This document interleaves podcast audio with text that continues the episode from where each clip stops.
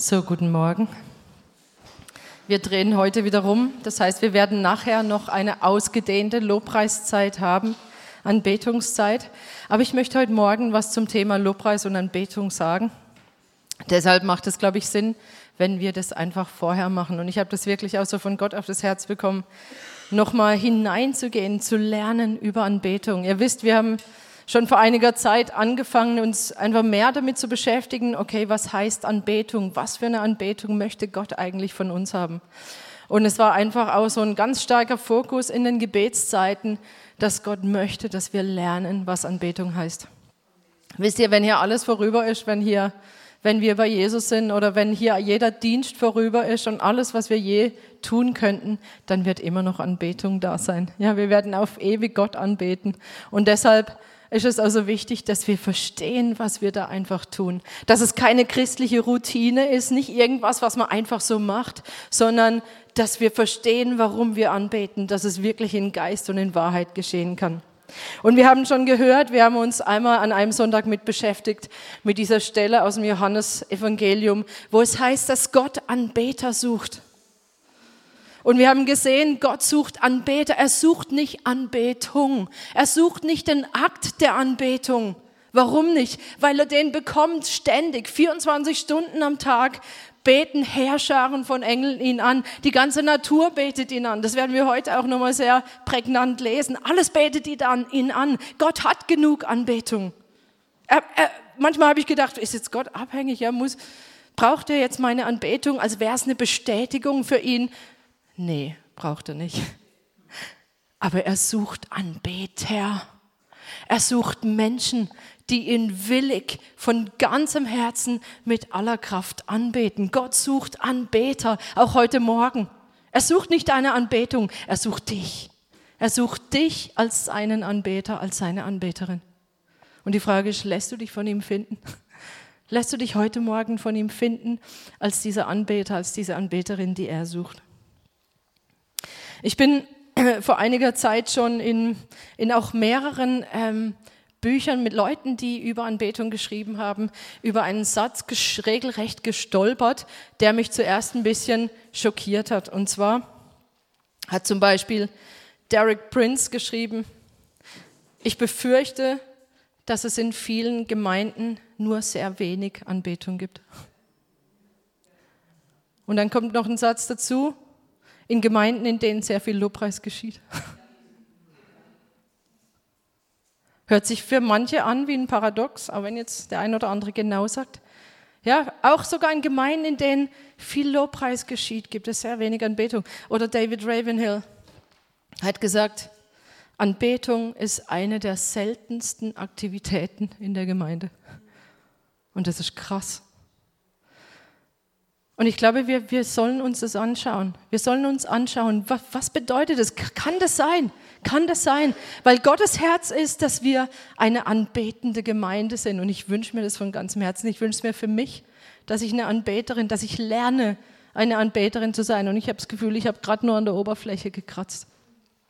Dass ich lerne, eine Anbeterin zu sein, aber auch, dass wir als Gemeinde, ich glaube, das ist essentiell, dass wir als Gemeinde lernen, was es heißt, Gott zu anbeten, sodass wir sagen können, Anbetung ist nicht eine seltene Aktivität bei uns. Anbetung soll wirklich im Zentrum stehen bei uns. Das heißt, wir wollen uns anschauen, was ist Anbetung. Für viele sind, ich habe es schon gesagt, für die meisten sind Lobpreis und Anbetung irgendwie das gleiche. Lobpreis, Anbetung, wir meinen, wir haben so eine Zeit, in der wir Gott Lieder singen und wenn die Lieder dann langsamer und beschaulicher und andächtiger werden, das ist dann Anbetung. Oder? Das ist doch bei vielen so ein bisschen drin, bei mir ehrlich gesagt auch so. Erst Lobpreis, ja voll, und dann kommt die Anbetung und dann singen wir diese, ah, diese Lieder, die so ja, andächtig sind. Wir wollen uns Anbetung näher anschauen. Wir wollen lernen, und zwar nicht aus irgendwelchen Büchern, die irgendwelche Leute über Anbetung geschrieben haben, sondern wir wollen mal da schauen. Wir, und wir schauen heute in die Psalmen rein. Ich habe gemerkt, ich habe es noch sehr selten über Psalmen gesprochen, über Psalmen, Psalmen gepredigt oder Psalmen gelesen, also selber gelesen natürlich schon. Aber ich glaube, wir müssen lernen von, weil Gott uns Beispiele gibt für Anbetung, weil Gott, Gottes Wort ist unser Lehrer. Das, der Heilige Geist ist unser Lehrer, der durch das Wort uns zeigt, wie er es haben möchte. Ja, wir können hingehen und sagen, ja, unsere Anbetung ist eher so, je nachdem, welche christliche Prägung wir haben als Gemeinde. Beten wir so an oder wir machen Solopreis? Nee, Gott will angebetet werden. Er gibt vor, wie er es mag. Und die Frage ist, lässt du dich ein auf das, wie Gott es mag, oder willst du deine, deinen eigenen Stil von Anbetung und Lobpreis pflegen? Und ich fordere dich heraus, wirklich auf Gott selber zu hören, auf Gottes Wort selber zu hören. Und ich möchte heute mit euch, mit, etwas mit euch machen, das haben wir so auch noch nie gemacht. Und zwar wollen wir zusammen sechs Psalmen lesen. Nicht ein, nicht zwei, sechs gleich auf einmal. Ich wollte eigentlich mit euch Psalm 95 und Psalm 100 lesen und dann habe ich gemerkt, dass die ganzen Psalmen dazwischen eigentlich diese ganzen Gründe enthalten, wieso wir so anbeten sollen. Und da habe ich gedacht, weißt du was? Erst habe ich gedacht, ah, das ist ja dann zu lang. Und dann hat der Geist mich überführt und hat gesagt, wie zu lang? Wofür zu lang? Für wen zu lang? Und warum zu lang? Wenn wir Gottes Wort lesen? Kann das jemals zu lang sein? Nee, kann nicht. So, wir lesen Psalm 95 bis 100. Ich habe euch das auch hier aufgeschrieben. So, ihr könnt hier mitlesen. Ich habe die Elberfelder Übersetzung genommen, weil da einige Begriffe drin sind, die relativ doch sehr genau übersetzt sind, die in den äh, neueren Übersetzungen verloren gehen. Ähm, und jetzt kommt's. Ich will euch einladen, das laut mitzulesen dass wir dieses Wort Gottes selber, jeder von euch selber in den Mund nimmt. Das ist ein langer Text, das weiß ich.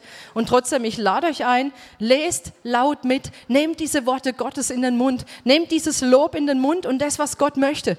Und dann ähm, stimmt damit überein. Lasst uns das nicht irgendwie runterlesen, sondern seid dabei mit eurem Geist und versucht übereinzustimmen und zu sagen, okay, ich stimme damit überein und ich mache mich eins mit diesem Gott, der mir sagt, wie Anbetung und Lobpreis geschehen soll. Wollt ihr das tun? Und ich lade euch ein, auch ihr zu Hause, wenn ihr über YouTube dabei seid, nehmt das Wort Gottes in den Mund, sprecht es laut aus, wo auch immer ihr seid. Und auch ihr, ihr lieben Geschwister aus der Ukraine, ihr dürft gerne Russisch laut da hinten sprechen. Macht es bitte. Ich habe euch ein paar Texte hingelegt. Auch wenn ihr früher fertig seid oder später, ihr lest es in eurem eigenen Tempo laut aus. ja? Okay. Und ich bete einfach noch, dass wirklich, dass während wir das lesen, der Heilige Geist euch schon Offenbarung schenkt über das, was er eigentlich tun will. Das ist das Allerbeste, ja, wenn ihr es nicht aus einer Predigt hört, sondern wenn ihr es von ihm selber hört. Und das bete ich jetzt, Herr, ich danke dir, Heiliger Geist, du bist unser Lehrer. Du bist der, der uns das Wort aufschließt. Wir könnten es nicht verstehen. Und Heiliger Geist, ich bete jetzt, dass du uns zeigst, wie du möchtest, dass wir anbeten. Ich, ich bete, dass unsere Herzen aufgehen, dass wir dich als König erkennen und dass wir verstehen und endlich lernen, was es heißt, dich, Gott, als König zu behandeln. Wir wollen lernen, was es heißt, dich als König zu behandeln. So lehre du uns, lehre du uns, schenk dir Offenbarung. Wir wollen nicht einfach nur mit unserem Verstand verstehen, wir, wir brauchen Offenbarung, damit wir dich erkennen, Gott. In Jesu Namen beten wir. Amen. So lass uns einsteigen, Psalm 95. Kommt, lasst uns dem Herrn zujubeln. Lasst uns zujauchzen dem Fels unseres Heils. Lasst uns vor sein Angesicht treten mit Dank. Lasst uns mit Psalmen ihm zujauchzen. Denn ein großer Gott ist der Herr, ein großer König über alle Götter. In seiner Hand sind die Tiefen der Erde und die Höhen der Berge sind auch sein. Sein ist das Meer, er hat es ja gemacht. Und das Trockene seine Hände haben es gebildet. Kommt, lasst uns anbeten und uns neigen. Lasst uns niederknien vor dem Herrn, der uns gemacht hat. Denn er ist unser Gott und wir sind das Volk seiner Weide und die Herde seiner Hand. Heute, wenn ihr seine Stimme hört, verhärtet euer Herz nicht wie zu Meribah, wie am Tag von Massa in der Wüste, wo eure Väter mich auf die Probe stellten, mich prüften, obwohl sie mein Werk gesehen hatten. 40 Jahre empfand ich Ekel vor diesem Geschlecht und ich sprach, ein Volk irrenden Herzens sind sie und sie haben meine Wege nicht erkannt. Darum schwor ich in meinem Zorn, sie sollen nicht in meine Ruhe eingehen. Singt dem Herrn ein neues Lied. Singt dem Herrn ganze Erde. Singt dem Herrn, preist seinen Namen, verkündet von Tag zu Tag sein Heil. Erzählt unter den Nationen seine Herrlichkeit, unter allen Völkern seine Wundertaten. Denn groß ist der Herr und sehr zu loben. Furchtbar ist er über allen Göttern. Denn alle Götter der Völker sind Götzen. Der Herr aber hat den Himmel gemacht. Majestät und Pracht sind vor seinem Angesicht. Stärke und Herrlichkeit in seinem Heiligtum. Gebt dem Herrn, ihr Völkerstämme, gebt dem Herrn Ehre und Macht Gebt dem Herrn die Ehre seines Namens. Bringt Opfer und kommt in seine Vorhöfe. Betet an den Herrn in heiliger Pracht. Erzittere vor ihm, ganze Erde. Sagt unter den Nationen, der Herr ist König. Ja, fest steht die Welt. Sie wird nicht wanken. Er wird die Völker richten in Geradheit. Es freue sich der Himmel und es jauchze die Erde. Es brause das Meer und seine Fülle. Es frohlockt das Feld und alles, was darauf ist. Auch alle Bäume im Wald sollen jubeln vor dem Herrn. Denn er kommt, denn er kommt, die Erde zu richten. Er wird die Welt richten in Gerechtigkeit und die Völker in seiner Wahrheit. Der Herr ist König. Es jauchze die Erde. Es sollen sich freuen die vielen Inseln. Gewölk und Dunkel sind um ihn her. Gerechtigkeit und Recht sind die Grundfeste seines Thrones. Feuer geht vor ihm her und verzehrt seine Bedränger ringsum. Seine Blitze erleuchten die Welt. Die Erde sah es und bebte. Die Berge zerschmolzen wie Wachs vor dem Herrn vor dem Herrn der ganzen Erde. Der Himmel verkündete seine Gerechtigkeit und alle Völker sahen seine Herrlichkeit. Schämen müssen sich alle Verehrer eines Götterbildes, die sich der Götzen rühmen. Fallt vor ihm nieder, alle Götter. Zion hörte es und freute sich, und es jauchzten die Töchter Judas wegen deiner Gerichte, Herr. Denn du, Herr, bist der Höchste über die ganze Erde. Du bist sehr erhaben über alle Götter. Die ihr den Herrn liebt, hasst das Böse. Bewahrt die Seelen seiner Getreuen. Aus der Hand der Gottlosen errettet er sie. Licht ist dem Gerechten gesät und Freude den von Herzen Aufrichtigen. Freut euch, ihr Gerechten im Herrn und preist seinen heiligen Namen. Singt dem Herrn ein neues Lied, denn er hat Wunder getan. Ihm half seine Rechte und sein heiliger Arm. Der Herr hat kundgetan sein Heil. Vor den Augen der Nationen offenbart seine Gerechtigkeit. Er hat seiner Gnade und seiner Treue für das Haus Israel gedacht alle Enden der Erde haben das Heil unseres Gottes gesehen. Jauchzt dem Herrn, alle Welt. Seid fröhlich, jauchzt und spielt. Singt dem Herrn zur Zither, mit der Zither und der Stimme des Gesangs. Mit Trompeten und dem Schall des Horns jauchzt vor dem König, dem Herrn. Es brause das Meer und seine Fülle, die Welt und die darauf wohnen die Ströme sollen in die Hände klatschen. Alle Berge zusammen sollen jubeln vor dem Herrn. Denn er kommt, die Erde zu richten. Er wird die Welt richten in Gerechtigkeit und die Völker in Geradheit. Der Herr ist König. Es zittern die Völker. Es thront auf dem Her es wankt die Erde. Groß ist der Herr in Zion und hoch ist er über alle Völker.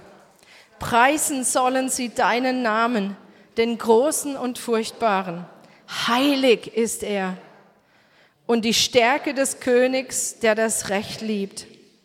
Du hast die Rechtsordnung begründet und hast Recht und Gerechtigkeit in Jakob geschaffen. Erhebt den Herrn, unseren Gott, und fallt nieder vor dem Schemel seiner Füße.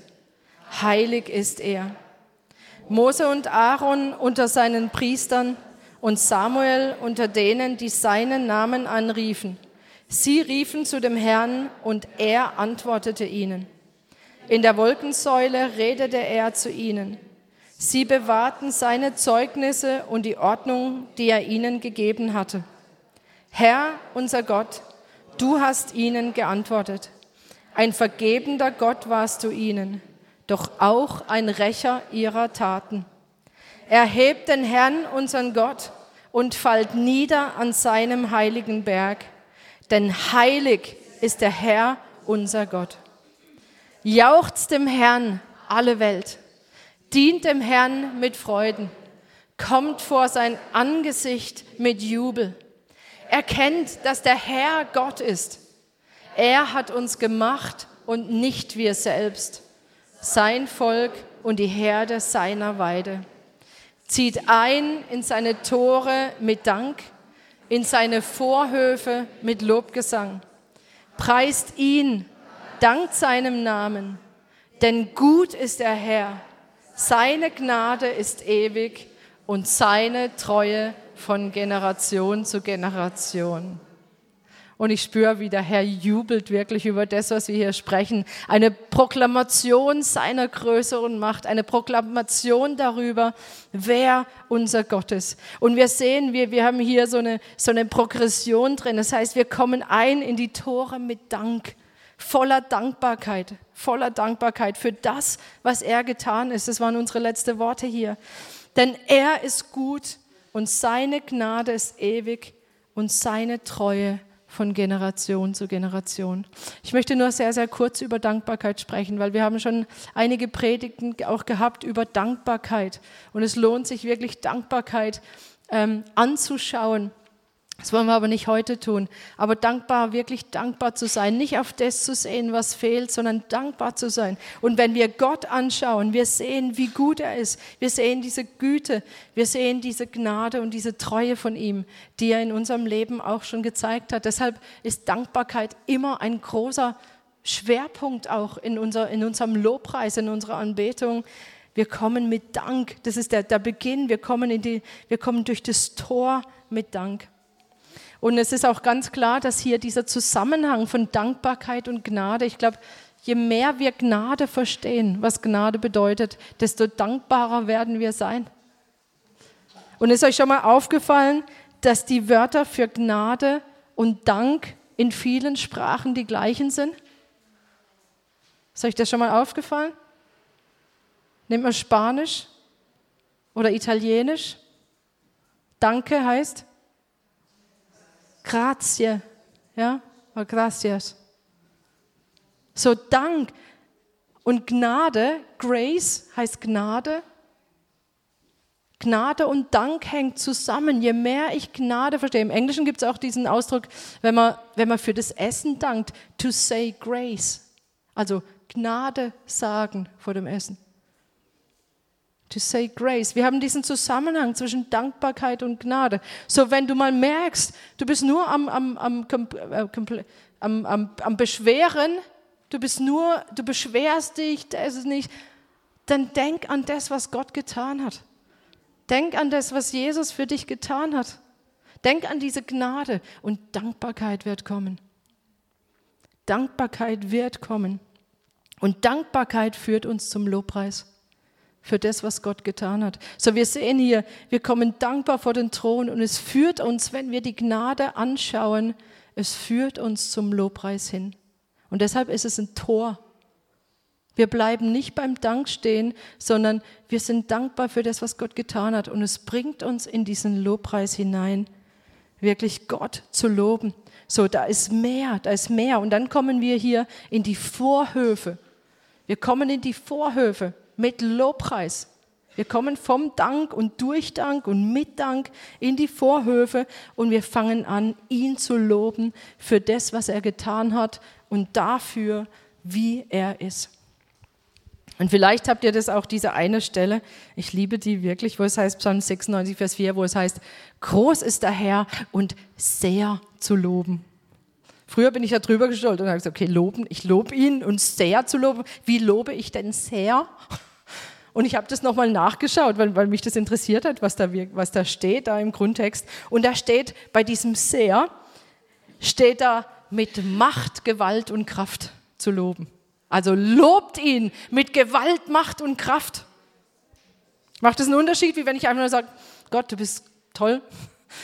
Ja, ich lobe ihn. Oder ob ich mit Gewalt, Macht und Kraft alles reinlege, ihn zu loben. Auf jeden Fall, wenn ich ihn sehr lobe mit Gewalt, Macht und Kraft, ich kann ihn nicht gleichzeitig halbherzig oder routinemäßig loben, stimmt's? Ich kann ihn nicht loben, nur weil einfach Sonntagmorgen ist und jetzt ist Lobpreiszeit, sondern mit Gewalt, Macht und Kraft. Ich habe verstanden, warum ich ihn lobe. Und deshalb will ich ihm diese Ehre geben. Und diese Ehre geben, dieses Ehre geben, das steht in Zusammenhang damit, dass ich anerkenne, wer Gott ist. Weil dann werde ich ihn anders loben.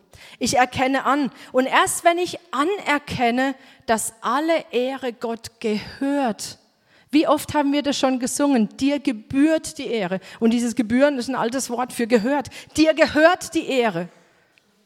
Was, was sagen wir da eigentlich? Gehören, das ist ein Besitz. Ihm gehört, ihm gehört die Ehre.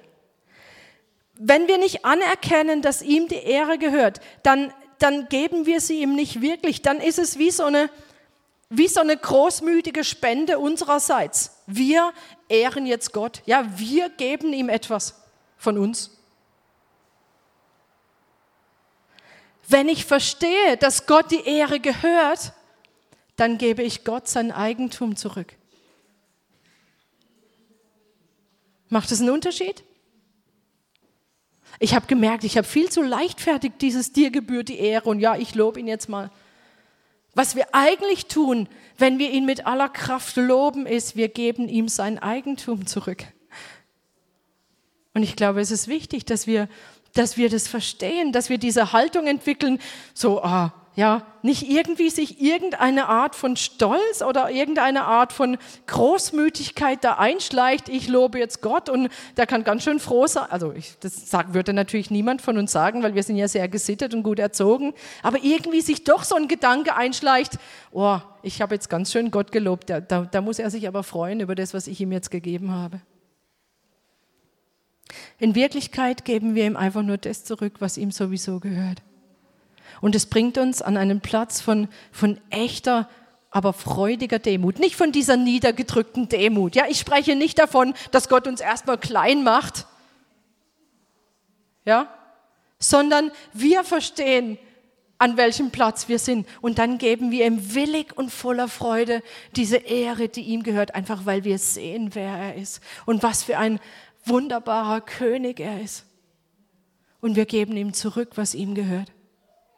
Ich glaube, Gott will was auch heute Morgen an unseren Herzen tun, dass wir verstehen, mehr verstehen, was Lobpreis ist und was wir hier tun. Er freut sich über, Lobpreis, über unseren Lobpreis, auch jetzt schon, keine Frage.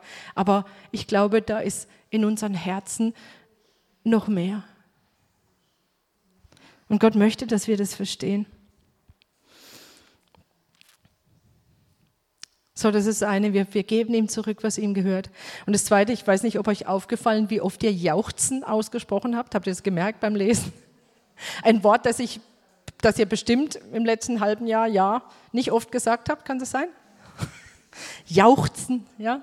Jubel. Wie oft haben wir das gelesen? Das kommt so oft vor in diesen Psalmen. Und tatsächlich, Jauchzen, Jubel ist genau das, was es meint und, und heißt. Nämlich, Jauchzen ist so ein, so ein, so ein, so ein Freudenschrei ausstoßen. Ja, jauchzen. Ich habe mir überlegt, wie jauchzt man eigentlich? So, so, so aus dem Leeren raus. Kann ich es nicht? Kann das jemand von euch? ja, ja, sowas also voller Begeisterung, äh, schallend. Jauchzen heißt eigentlich Schrei, eigentlich heißt, ich habe das nachgeguckt, dieses Wort äh, Ruf, Ruva, ja, heißt einen fröhlichen Lärm machen. Also jauchzen heißt einen fröhlichen Lärm machen, ja, schallend rufen und jubeln, so dieser Freude, dieser Begeisterung lautstark Ausdruck geben, ja. Nicht sich so, ja, ich freue mich, sondern lautstark Ausdruck geben, stürmisch sogar heißt da, stürmisch Ausdruck geben, ja. Das ist das, was hier steht. Wieder und wieder steht es in diesem Psalmen drin. Also unserer Freude und Begeisterung lautstark Ausdruck geben, einen fröhlichen Lärm machen. Also Jubel und Jauchzen ist keine charismatische Erfindung, sondern das ist Gottes Erfindung. Und das ist Gottes, Gott sagt, das ist die angemessene Reaktion, die angemessene Begeist Reaktion der Freude und Begeisterung über ihn und über das, was er getan hat. Gott findet das angemessen. Gott findet Jauchzen und Jubel angemessen. Wenn wir verstanden haben, wer er ist und was er getan hat, das ist Gottes Idee, wie wir ihn ehren können. Nicht nur, aber auch. Aber auch. Jetzt können wir sagen, okay, ist nicht so unsere Mentalität. Wir hatten schon so oft dieses Wort. Aber, aber, es ist unsere Mentalität. Wir haben es gerade schon gehört. Geh zu einem Fußballspiel und du wirst merken, dass Jubel sehr wohl unsere Mentalität ist. Und mir ist es aufgefallen, auch letzte Woche, hier haben wir gejubelt an einer Stelle. Weiß nicht, wem es noch aufgefallen ist. Mir ist es so, schon so stark aufgefallen, weil ich mich mit dem Thema schon beschäftigt habe. Wir haben Jenny willkommen geheißen. Jenny war wieder da. Und ein paar von euch haben spontan, wuh, wuh, Komisch, ne, dass wir das bei Menschen, das ist überhaupt nicht ein Problem, weil wir das gewohnt sind, das ab und zu zu machen. Aber wenn das im Lobpreis ist oder Gott gegenüber, dann ist es irgendwie komisch. Stimmt's? Warum denn? Ja, weil wir es nicht gewohnt sind. Jetzt können wir sagen, okay, wir sind halt nicht gewohnt, wir sind halt nicht so. Oder wir sagen, weißt du was? Ich habe die Entscheidung getroffen, mit Gottes Wort in Übereinstimmung zu kommen. Und wenn Gott Jubel und Jauchzen schön findet, dann finde ich es halt auch schön. Und wenn es am Anfang mit zusammengebissenen Zähnen, nee, mit zusammengebissenen Zähnen kann man nicht jauchzen, gell? Ja, aber wir fangen an, mit Gott übereinzustimmen und sagen, wenn es ihm gefällt, dann mache ich es halt. Mir, mir ging es ja mal so mit Flaggen, gell? Habe ich das mal erzählt? Vor vielen Jahren beim Lebensseminar war das und ich habe früher in La, Jürgen, du weißt noch, wir hatten ganz früher, aber war es schon lange her, hatten wir Flaggen und ich habe immer gedacht, oh Mann, das ist so sektenmäßig. Also ganz am Anfang war das ja, als ich das alles noch nicht so kannte. Und dann habe ich so innerlich, ich wusste gar nicht, dass ich diese Festlegung hatte, habe ich innerlich die Entscheidung getroffen, so ein Ding nehme ich nie in die Hand. So, und dann bin ich aufs Lebensseminar, ich hatte das schon lange vergessen, das war schon Jahre her. Und dann war ich auf dem Lebensseminar und dann waren auch so ein paar Flaggenschwinger im Lobpreis. Und dann war ich so vor Gott völlig hingegeben und ich habe gedacht, oh, ist das ja einfach schöner Lobpreis. Und plötzlich spricht Gott und sagt, nimm dir eine Flagge und heb sie hoch. Und ich, what? Never. Ja. Und ich hatte aber keine Ruhe, weil ich meine, sowas denkt man sich nicht aus, ja, besonders wenn es Dinge sind, die man nicht will. Und ich habe gedacht, äh, nee, oder? Und dann habe ich gesagt, ja, ich bete dich an und habe dann mich besonders angestrengt, ihn richtig gut anzubeten. Und da war immer dieses, so Gott sagt, ich habe dir gesagt, was du machen sollst, was, was machst du da jetzt? Und dann irgendwann ich, bin ich in diese Ecke, wo die Fahnen hingen, und dann habe ich eine Fahne genommen und dann habe ich, ja, dann habe ich diese Fahne hochgehalten und gedacht, oh Mann, vielleicht wenn ich die Augen zumache, niemand sieht mich, ja. Meine Güte.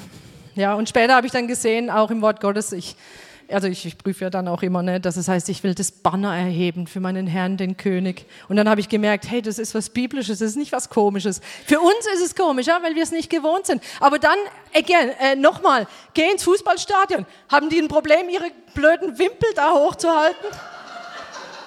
Nein, keiner hat ein Problem, diese Wimpel hochzuhalten. Niemand. Warum wir, wenn es um unseren König geht und unseren Gott und König, der erhoben ist über alles andere? Wir brauchen ein, wir, wir brauchen Veränderung unserer Sinne, auch darin.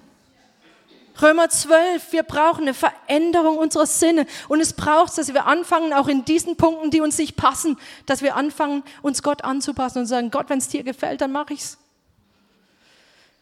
Gott will was verändern in unseren Herzen. Und ich meine nicht jetzt, dass wir uns, dass wir jubeln und Fahne erheben auf Knopfdruck. Davon rede ich überhaupt nicht. Ich hoffe, ihr, ihr, ihr kennt den Unterschied. Ja, ich will jetzt nicht, dass wir, dass, ich finde es manchmal so komisch, wenn wir im Lobpreis sind, sei es hier, oder es, es war schon so, auch hier oder auch anderswo, dass dann plötzlich irgendwie so ein, so ein Moment ist, wo alle jubeln und danach völlig still, als wäre jetzt die Freude und die Begeisterung fertig. Habt ihr das schon erlebt? Ja, so juhu, Jubel und dann so eine ganz komische Stille, wo ich denke, hä, was ist das?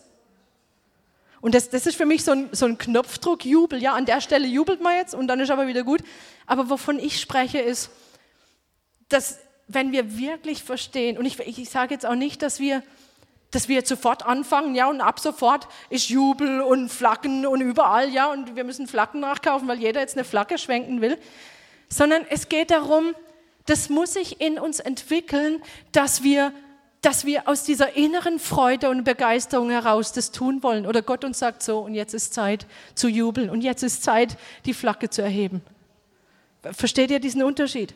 Es ist so wichtig. Wir fangen jetzt nicht an, ja, das macht man halt jetzt so und dann machen wir es als Routine, sondern was Gott möchte ist, diese Freude und Begeisterung, die in uns diesen Jubel hervorbringt. Was Gott will, ist diese Freude und Begeisterung, dass wir sagen, für diesen Gott will ich das Banner heben.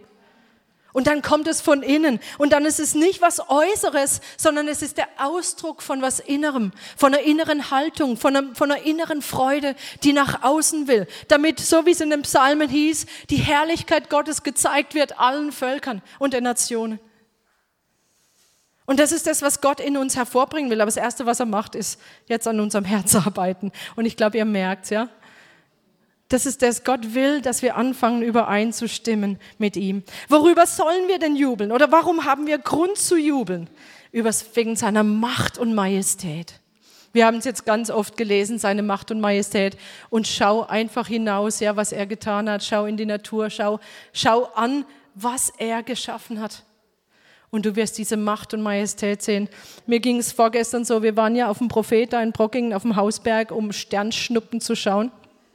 Und wenn du da so in das All schaust oder in den Weltraum schaust, ich war so überwältigt davon einfach wieder, wie also natürlich kann ich mir die Sternschnuppen so, das kann ich mir alles technisch erklären. Aber wenn du, in, in, wenn du in die Weite schaust und dann noch weißt, dass sich das alles ausdehnt und diese Größe an dich herankommen lässt und die Zahl der Sterne und dass er jeden einzelnen Stern mit Namen kennt. Du wirst den Lobpreis enden. Das haben wir dann auch gemacht auf dem Prophet da oben. Wir haben angefangen, Gott anzubeten. Wir haben, wir haben ihn gelobt. So, in dem Moment, wo wir erkennen, dieses Erkennen von Gottes Größe und Macht bringt in uns den Lobpreis hervor. So, Lobpreis ist nicht was, was wir machen, wie wenn wir Musik anmachen und auf den Knopf drücken sondern Lobpreis ist eine Reaktion auf das, was wir von Gott sehen. Auch, dass wir das Heil, die Rettung sehen. Auch das haben wir mehrfach gelesen hier. Der Grund, wieso, wieso wir Grund zum Lobpreis haben, ist, dass wir das Heil und die Rettung durch Jesus sehen. Heil und Rettung, überall da, wo Heil und Rettung genannt äh, wird, da steht Jescha und bezieht sich natürlich auf Jeshua, denn der Name von Jesus heißt Heil und Rettung. Jesus, der Retter, ist da. Jeshua. Jeshua ist der Grund, oder Jeshua ist der Grund, warum wir Grund haben, Lobpreis zu machen.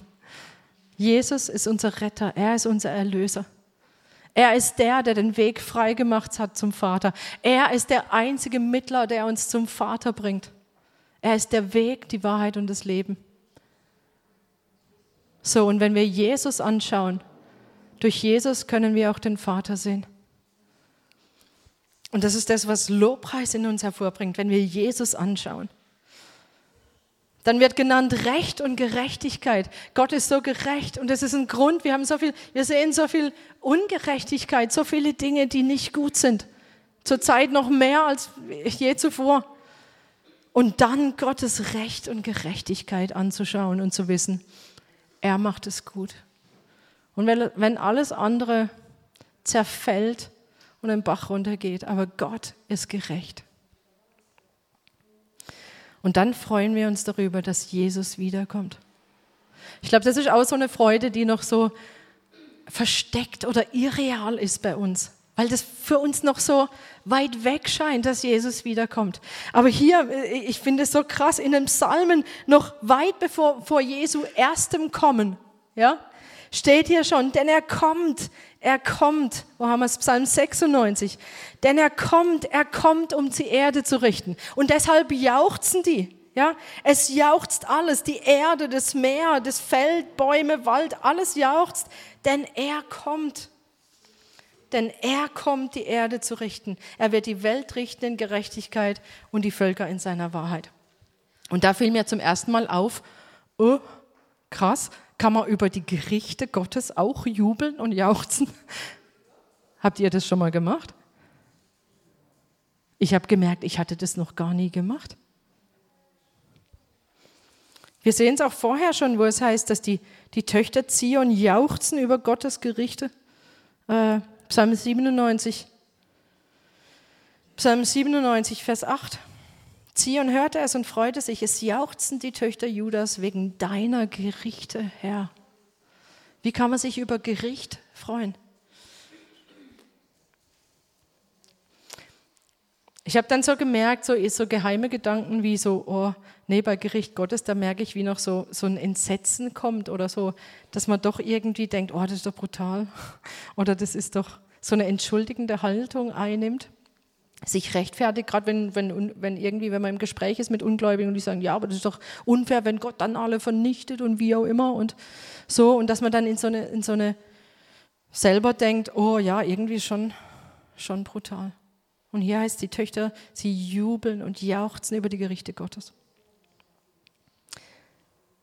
Gott ist absolut gut und gerecht. Glaube ich das? Glaubst du das? Dann werden auch seine Gerichte absolut gerecht sein. Und seine Gerichte für die, die zu Jesus gehören. Was ist mit denen? In Johannes heißt es, wer an den Sohn glaubt, wer an Jesus glaubt, der kommt nicht ins Gericht, sondern er ist zum Leben hindurchgedrungen. Das ist ein Grund zur Freude für uns. Und für die anderen, bei denen wir es, ja, bei denen uns der Atem stockt, da sagen wir, Gott ist gut und gerecht. Er wird jedem einzelnen Menschen die Chance geben, ihn zu erkennen. Er ist gut und gerecht, auch in seinen Gerichten. Bin ich bereit, es anzuerkennen? Bist du bereit, es anzuerkennen? Dann kannst du jubeln über seine Gerichte, weil du sagst, er stellt Gerechtigkeit her. Und dann kann ich auch mit umgehen, mit diesen ganzen schlimmen Dingen, die jetzt im Moment geschehen, weil ich weiß, Gott ist gerecht. Er wird sich's nicht bieten lassen. Er wird es nicht einfach durchgehen lassen und die Augen zumachen. Und das ist ein Grund zu jubeln. Wir brauchen auch hier eine Veränderung der Sinne, dass wir sagen können, Herr, ich juble über deine Gerichte, weil sie sind absolut gerecht und wahr. Lass uns übereinstimmen mit ihm, auch wenn unser Humanismus, vielleicht der Rest von Humanismus, der noch da ist, aufsteht und ja. Aber Gottes Gerichte sind gut und sie sind ein Grund zu jubeln. So wer die Größe und das Wesen Gottes sieht, der wird mit Lobpreis reagieren. So wir haben Dank, wir kommen mit Dank durch das Tor, wir gehen in die Vorhöfe mit Lobpreis über alles, wer Gott ist und was er getan hat. Und dann, was machen wir nach dem Lobpreis? Wir gehen nicht unseres Wegs. Und das ist das, was dann viele aber machen, auch Gemeinden, auch wir manchmal. Wir haben Lobpreis gemacht und dann geht es irgendwie weiter, sondern jetzt kommen wir in das Heiligste und in das Allerheiligste, wo wir anbeten. Jetzt kommt Anbetung. Und wir brechen nicht ab nach diesem Lobpreis, sondern wir kommen, um anzubeten. Das ist die allererste Priorität, die allererste Berufung im Leben von jedem Christen, von jedem von uns. Ich erinnere an das erste, an das erste Gebot. Ich, ich lese jetzt aus Matthäus 4, Vers 10, wo es heißt, du sollst den Herrn, deinen Gott, anbeten. Du sollst den Herrn, deinen Gott, anbeten und ihm allein dienen. Oder Markus 12, Vers 30, du sollst den Herrn, deinen Gott, lieben aus deinem ganzen Herzen, aus deiner ganzen Seele, aus deinem ganzen Verstand und aus deiner ganzen Kraft. Wie äußert sich das denn, dieses Lieben? Ich kann sagen, ja, das ist halt so ein allgemeiner Zustand. Ich glaube, dass sich dieses Lieben mit allem, was wir sind, zeigt in der Anbetung. In der Art und Weise, wie wir Gott anbeten. Und diese Anbetung ist exklusiv für Gott vorbehalten. Wie ist es mit Dank und Lobpreis? Dank kann sich auch an Menschen richten, stimmt's? Ich kann jemandem danken für etwas, wenn er etwas getan hat. Wie ist es mit Lob? Ja, okay, vielleicht sagen wir nicht Lobpreis, aber wir sagen Lob. Ich kann jemanden loben für das, was er Gutes getan hat. Aber Anbetung, Anbetung ist alleine unserem Gott vorbehalten. Alleine unserem König vorbehalten. Und, und das wurde mir jetzt erst so richtig bewusst, für Anbetung brauche ich keinen besonderen Grund. Weder was Gott getan hat, noch irgendwas anderes. Das ist Lobpreis. Ja, ich lobe ihn für das, was er getan hat, für das, wie er ist. Für Anbetung brauche ich keinen besonderen Grund, sondern einfach nur, weil er Gott ist. Anbetung schaut einfach nur ihn an und sieht, dass er Gott ist und das, das alleine reicht, um uns zur Anbetung zu bringen. Einfach weil er der König ist. Und das Coole ist, er ist ja immer König, er ist ja immer der Herr. Und das macht uns unabhängig von Umständen. Das heißt, anbeten können wir in jedem Umstand, egal wie die äußeren Umstände sind, weil ich danke ihm ja nicht für das, wie es gerade ist, sondern ich bete ihn an, einfach weil er Gott ist und er bleibt immer Gott. Das heißt, ich kann ihn immer anbeten, egal was um mich gerade herum ist. Er ist immer Gott. Und ich bete ihn an als diesen König, weil Anbetung ist diese völlige Ausrichtung auf unseren Herrn. Und wir, wir, wir bleiben bei ihm, wir, wir, wir kehren uns ab von uns selber und es geht nur um ihn. Das ist Anbetung. Wir kümmern uns dann nicht mehr um, was hat er für mich getan, sondern es geht einfach nur noch um ihn. So, wenn, wenn, wenn Dank die Reaktion ist auf seine Gnade und Lobpreis die Reaktion auf das, wer er ist und was er getan hat, dann ist Anbetung die Reaktion einfach auf ihn selber. Einfach gerade nur auf ihn selber. Und ich glaube, das ist das, was uns am schwersten fällt, vielleicht, ja, weil wir da einfach nur vor ihm, unserem Gott sind. Es ist der Ort, wo wir auch mal aufhören zu sprechen. Ja, im Lobpreis, da sagen wir ihm die ganze Zeit, wie er ist und was er getan hat und so weiter. Aber in der Anbetung, da hören wir auch mal auf zu sprechen. Und wir sind einfach da und wir hören ihm zu. Es ist der Ort, wo Offenbarung geschehen kann, wo wir, wo wir hören, wo wir einfach nur da sind vor ihm. Und das ist manchmal schwer auf, auszuhalten, ja, für uns alleine, wenn wir alleine sind, aber auch als Gemeinde da, wirklich zusammen einfach nur vor ihm zu sein. Wir haben das schon in den letzten Monaten schon einige Male gehabt, aber ich glaube, dass Gott möchte, dass wir das lernen.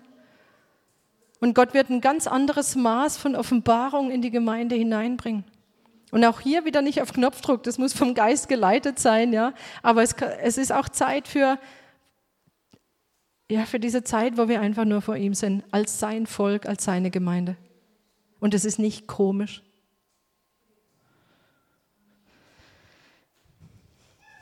Ich glaube, uns, ich habe so gedacht, wo wir uns besonders wohlfühlen oder was jetzt unsere Art ist, so dieser gemäßigte Lobpreis.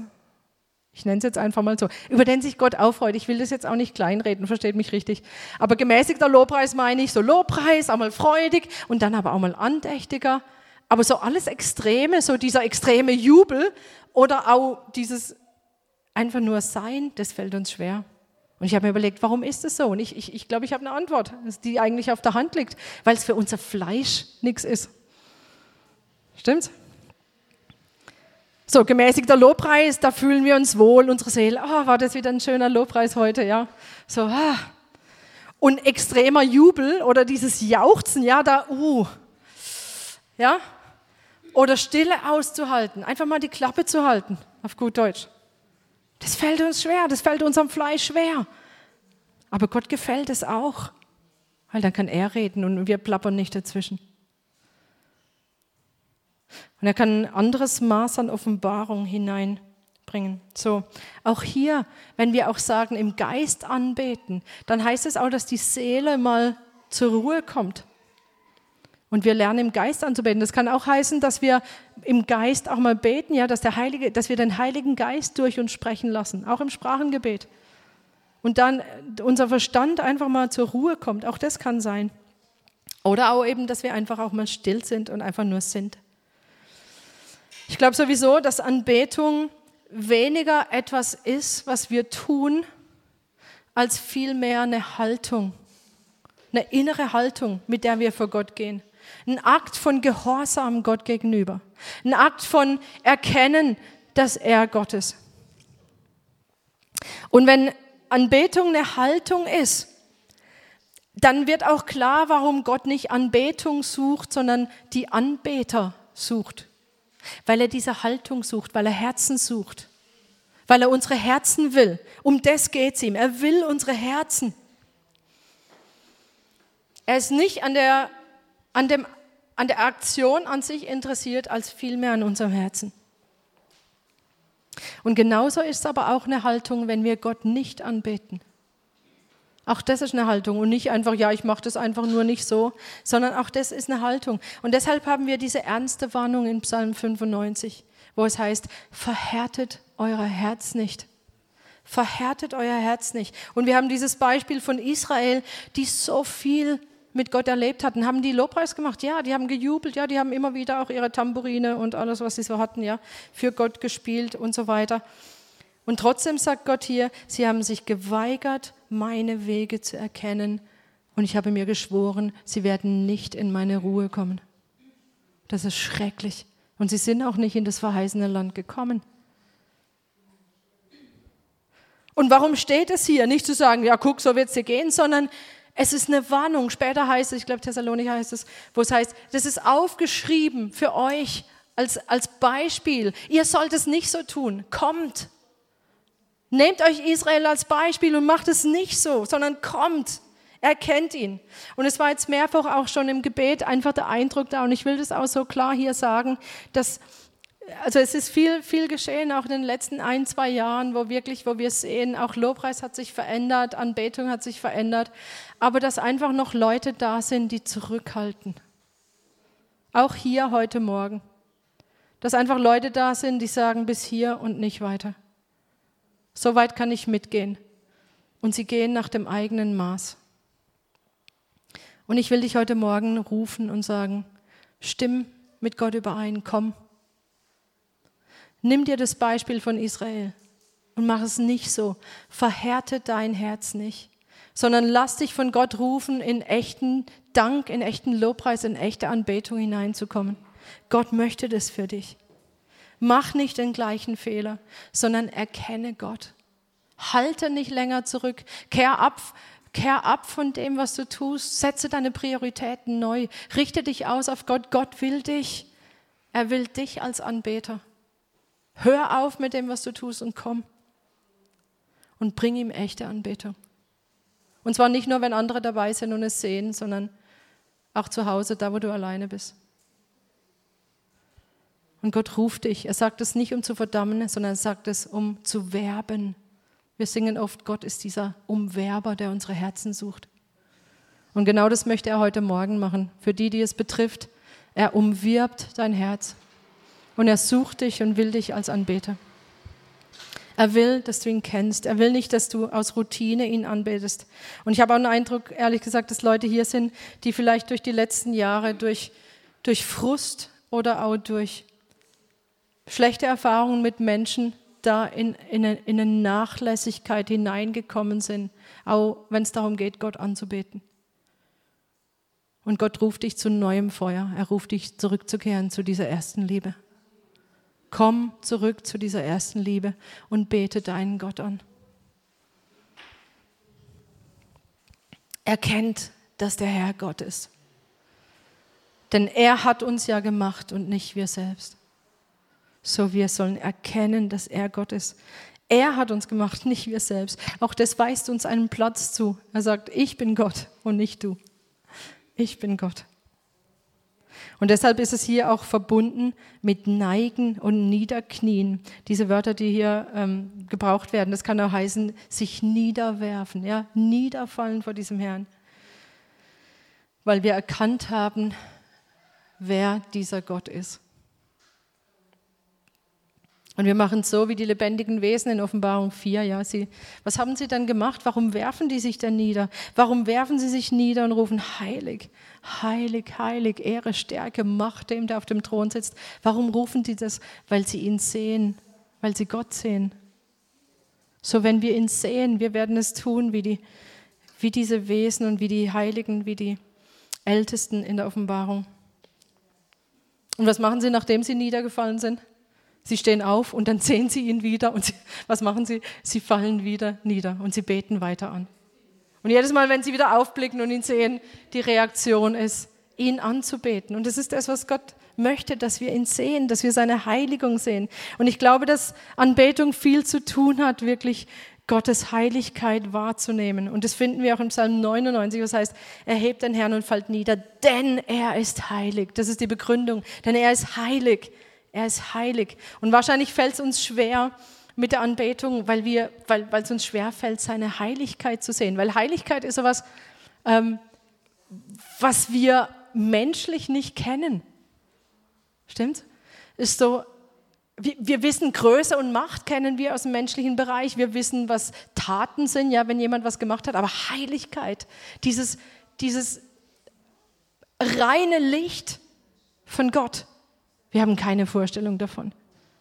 Diese absolute Gerechtigkeit, die Schönheit der Gerichte, wir, das entzieht sich unserer, unserer, unserem Verständnis. Und ich glaube, deshalb haben wir nicht die gleiche Reaktion wie diese Wesen und die Ältesten. Aber Gott will es in uns hervorbringen, indem er uns die Augen öffnet für seine Heiligkeit. Aber ich glaube, Heiligkeit, das ist wahrscheinlich nochmal ein ganzer Bereich. Ich glaube, das müssen wir uns mal extra anschauen. Was heißt eigentlich Gottes Heiligkeit? Aber für jetzt, wir bekommen eine, eine Vorstellung davon, wenn wir diese Psalmen lesen, wenn es heißt, Furchtbar ist er über allen Göttern. Und dann merken wir, dieses furchtbar ist nicht etwa furchtbar im Sinn von äh, schrecklich, scheußlich sowas, sondern furchtbar zu fürchten. Und dann heißt es, die Erde bebt, die Berge zerschmelzen wie Wachs. Stellt euch das mal bildlich vor. Vor seiner Herrlichkeit und Heiligkeit zerschmelzen die Berge wie Wachs. Was für eine Heiligkeit, was für eine Größe und Gewalt. Und dann bekommen wir eine Vorstellung davon, was es heißen kann, in die Hände des lebendigen Gottes zu fallen. Weil es heißt, furchtbar ist es, in die Hände des lebendigen Gottes zu fallen, wenn alles erbebt vor ihm, erzittert. Und ich glaube, wenn wir die echte Furcht Gottes nicht verstehen und nicht sehen, dann werden wir auch Gnade nicht verstehen. Oder umgekehrt, wenn wir diese Furcht Gottes sehen, wie eigentlich alles vor ihm, diesem gewaltigen Gott, erzittern muss, dann erst werden wir Gnade richtig verstehen. Und dieses Geschenk, das Jesus uns gemacht hat, dass wir nicht nochmal uns fürchten müssen und nicht nochmal erzittern müssen, wie es im Römer heißt, sondern dass er uns nicht den Geist der Furcht gegeben hat, sondern der Sohnschaft, der Tochterschaft, dass wir uns nicht fürchten müssen, sondern sagen können, aber, aber lieber Vater. Aber dazu müssen wir erst die Furcht verstehen und dann wird dieses Geschenk umso gewaltiger, dass wir dieser Geist uns verstehen lässt, dass wir durch das Blut von Jesus absolut gerecht gemacht sind. Absolut gerecht gemacht sind, dass wir uns nicht mehr fürchten müssen, trotz dieser gewaltigen Größe und Heiligkeit Gottes. Und dass wir, dass wir mit Freimut vor diesen Thron Gottes können. Und dass eben bei uns, bei, bei Mose und, und Samuel und Aaron hieß es, er hat ihnen Vergebung gegeben, aber er war auch ein Rächer ihrer Taten. Und was Jesus jetzt getan hat, ist, dass wir Vergebung empfangen in Jesus und dass unsere Taten gerecht sind durch Jesus.